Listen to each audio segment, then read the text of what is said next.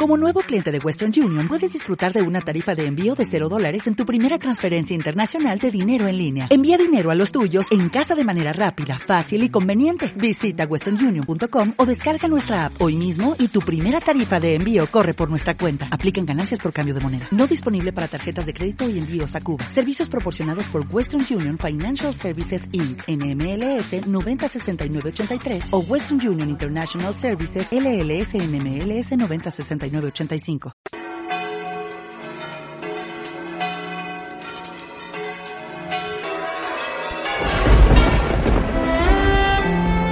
En aquel tiempo, los discípulos de Jesús contaron lo que les había pasado por el camino y cómo lo habían reconocido al partir el pan. Estaban hablando de estas cosas cuando Él se presentó en medio de ellos y les dice, paz a vosotros. Pero ellos, aterrorizados y llenos de miedo, creían ver un espíritu. Y él les dijo, ¿por qué os alarmáis? ¿Por qué surgen dudas en vuestro corazón? Mirad mis manos y mis pies, soy yo en persona. Palpadme y daos cuenta de que un espíritu no tiene carne y huesos, como veis que yo tengo. Dicho esto, les mostró las manos y los pies, pero como no acababan de creer por la alegría y seguían atónitos, les dijo, ¿tenéis ahí algo de comer? Ellos le ofrecieron un trozo de pez asado. Él lo tomó y comió delante de ellos y les dijo, Esto es lo que os dije mientras estaba con vosotros, que era necesario que se cumpliera todo lo escrito en la ley de Moisés y en los profetas y salmos acerca de mí. Entonces les abrió el entendimiento para comprender la escritura y les dijo, Así está escrito, el Mesías padecerá, resucitará de entre los muertos al tercer día, y en su nombre se proclamará la conversión para el perdón de los pecados a todos los pueblos, comenzando por Jerusalén. Vosotros sois testigos de esto. Palabra del Señor. Gloria a ti, Señor Jesús. Seguimos eh, meditando sobre las apariciones de Cristo resucitado. Terminada ya la octava de Pascua, la Iglesia nos ofrece para la meditación los domingos de Pascua algunas de estas apariciones. La de hoy tiene primero el significado general. Cristo de verdad resucitó. Hay vida eterna. El amor es más fuerte que la muerte. Cristo nuestro amor está vivo. Pero luego cada una de las apariciones tiene su propia enseñanza, su añadido, su plus. En este caso, quiero empezar por el final. Les dice, está refiriéndose a las escrituras, a lo que eh, estaba anunciado sobre el Mesías, y les dice, así está escrito, el Mesías padecerá, resucitará de entre los muertos al tercer día, y en su nombre se proclamará la conversión para el perdón de los pecados a todos los pueblos. Vosotros sois testigos de esto. Testigos. El Evangelio de San Lucas está escrito en griego, fue escrito en griego. Lucas, compañero de San Pablo, eh, por lo tanto ya introducido en la evangelización del nuevo mundo, eh, del mundo no judío, eh, Lucas escribe ya en un idioma que pudiera ser entendido más allá del círculo de los hebreos. Está escrito en griego. Esto puede no tener importancia, pero en este caso creo que la tiene, porque la palabra mártir es una palabra de origen griego, que significa, traducido a nuestro idioma, testigo. Es decir, cuando Lucas escribe este Evangelio, está diciendo, terminando esta parte, este mandato de Jesús resucitado a sus discípulos, está diciendo, vosotros sois mártires, testigos mártires de esto. ¿Qué significa? Les está diciendo, y ellos lo entendieron perfectamente, que tenían que ser testigos de todo lo que habían visto, llegando incluso a dar la vida por ese testimonio. Con tal de contar lo que habían visto, tenían que estar dispuestos a dar la vida. Tenían que llegar, si hiciera falta, al martirio. Creo que este es el punto que tenemos que meditar hoy. Tenemos que estar dispuestos al martirio. El martirio no se busca, pero el martirio no se rechaza. Nadie debe de buscar sufrir por sufrir, pero cuando llega la hora de sufrir, lo que hace falta, decía San Ignacio de Antioquía, cuando le llevaban a Roma para ser echado a los leones, cuando llega la hora de sufrir, lo que hace falta es tener grandeza de ánimo y no discursos elocuentes. ¿Estamos dispuestos al martirio? Debe de entrar en nuestro programa de vida. Hasta ese punto tendríamos que estar dispuestos por amor a Jesús y para ser testigos de su Evangelio. Porque cuando uno está dispuesto a la medida máxima, el martirio, dar la vida, y dar la vida quizá con tortura.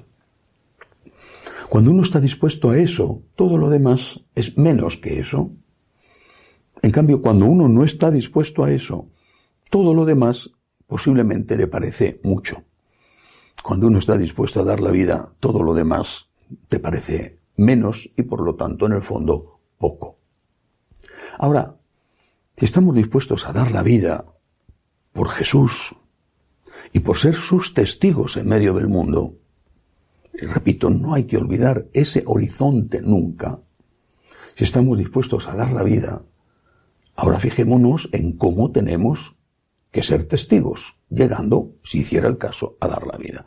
¿De qué tenemos que ser testigos? Lo dice Jesús. Dice, vosotros sois testigos de esto. ¿De qué? De que el Mesías padecerá, resucitará de entre los muertos al tercer día, y en su nombre se proclamará la conversión para el perdón de los pecados. Tenemos que ser testigos de que Cristo está vivo, y tenemos que ser testigos de que es necesaria la conversión para que haya el perdón de los pecados. ¿Cómo soy testigo de que Cristo está vivo? bueno, aquellos eran testigos porque lo habían visto, lo habían tocado. Bien, gracias a su testimonio nosotros creemos en la resurrección. Pero ¿cómo tenemos que ser nosotros testigos de que Cristo está vivo si nosotros no hemos visto a Cristo resucitado. Si no se nos ha aparecido como, como a Magdalena o como a Pedro, a Juan, a Tomás. Y sin embargo, debemos ser testigos y podemos serlo con nuestras obras. Cuando tú eres capaz de perdonar, estás siendo un testigo de que Cristo está vivo. ¿Por qué? Porque tú perdonas, porque crees en Cristo y porque Cristo te ayuda a perdonar. Cuando tú eres capaz de pensar en alguien más que en ti, de mirar a tu alrededor, de escuchar, de ayudar, incluso de tomar la iniciativa para ayudar al que sufre, aunque no te lo pida, estás siendo testigo de que Cristo está vivo. Y de muchas otras maneras, cuando en un contexto de corrupción tú rechazas esa corrupción, estás siendo testigo. Cuando tú, en un contexto en el cual la gente no cumple bien o no cumple nada con sus obligaciones, tú te esmeras y te esfuerzas en cumplir con ellas, estás siendo testigo de la resurrección.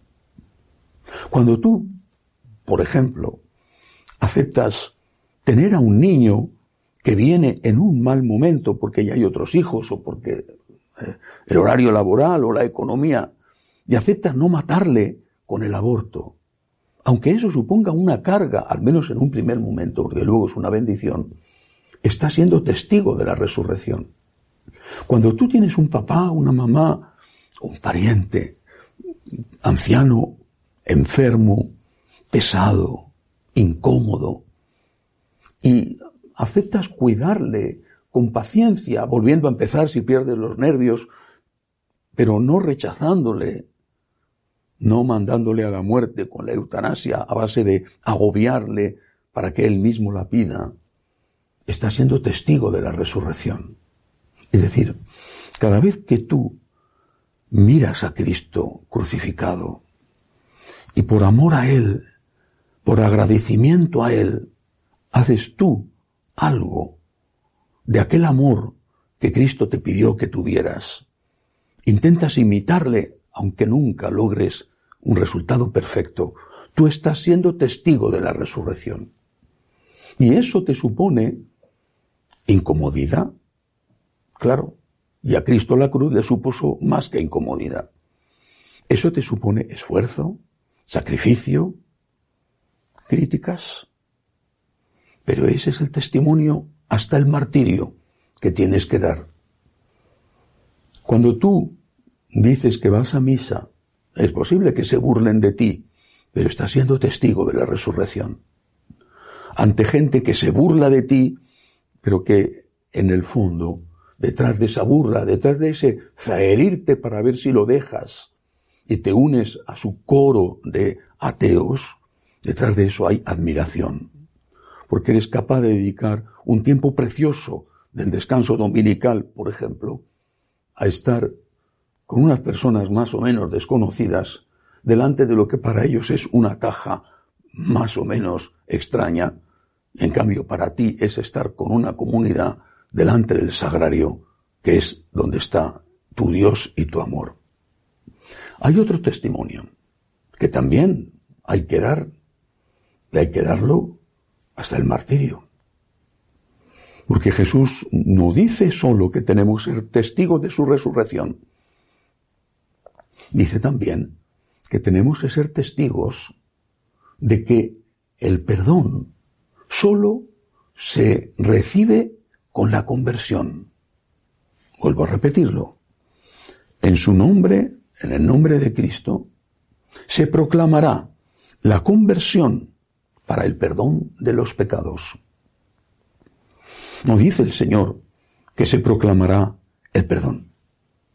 Se proclamará la conversión. Es necesaria la conversión. Y tenemos que hablar de eso y por supuesto tenemos que vivir eso. Todos los días pedir perdón al Señor por nuestros pecados, por nuestra fragilidad, por nuestra debilidad. Todos los días.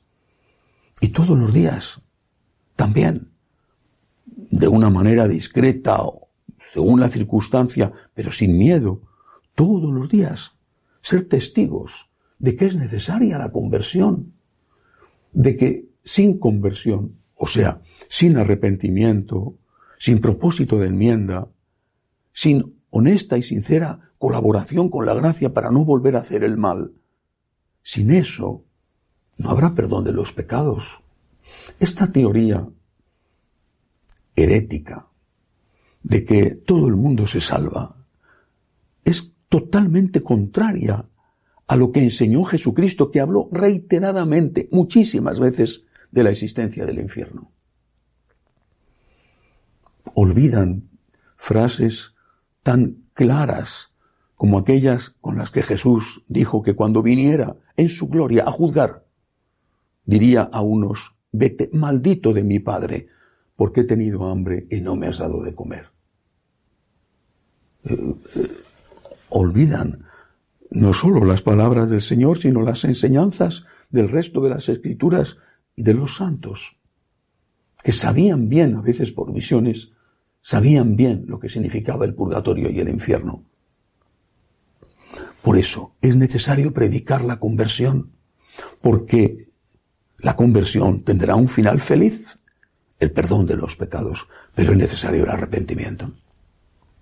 Y eso te supone, sin ninguna duda, persecución.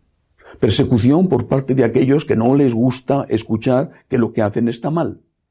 Tampoco que tengas que estar insistiendo todos los días diciéndole, eres un pecador, eres un pecador, está mal, está mal, porque ya se lo han dicho una vez, ya lo saben. Bueno, a quien tienes que decírtelo todos los días es a ti mismo. Pero tienes que decirlo.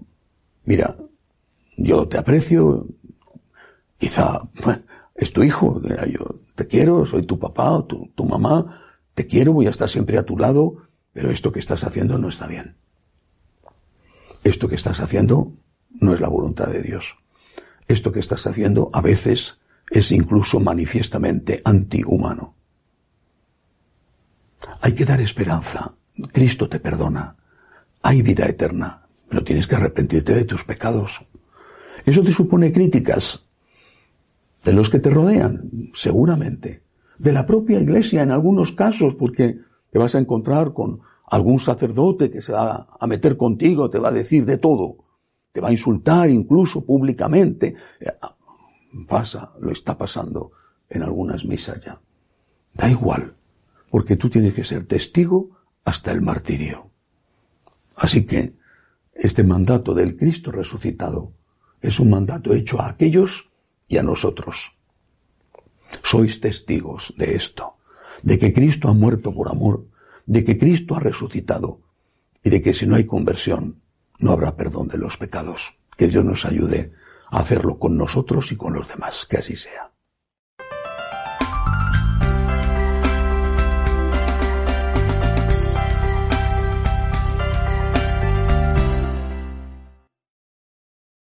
As a new Western Union customer, you can enjoy a $0 transfer fee on your first international online money transfer. Send money to your family and friends back home the fast, easy, and reliable way. Visit westernunion.com or download our app today to get started, and your first transfer fee is on us. FX gains apply, not available for credit cards and transfers to Cuba. Services offered by Western Union Financial Services Inc. and MLS 906983 or Western Union International Services LLC and MLS 906985.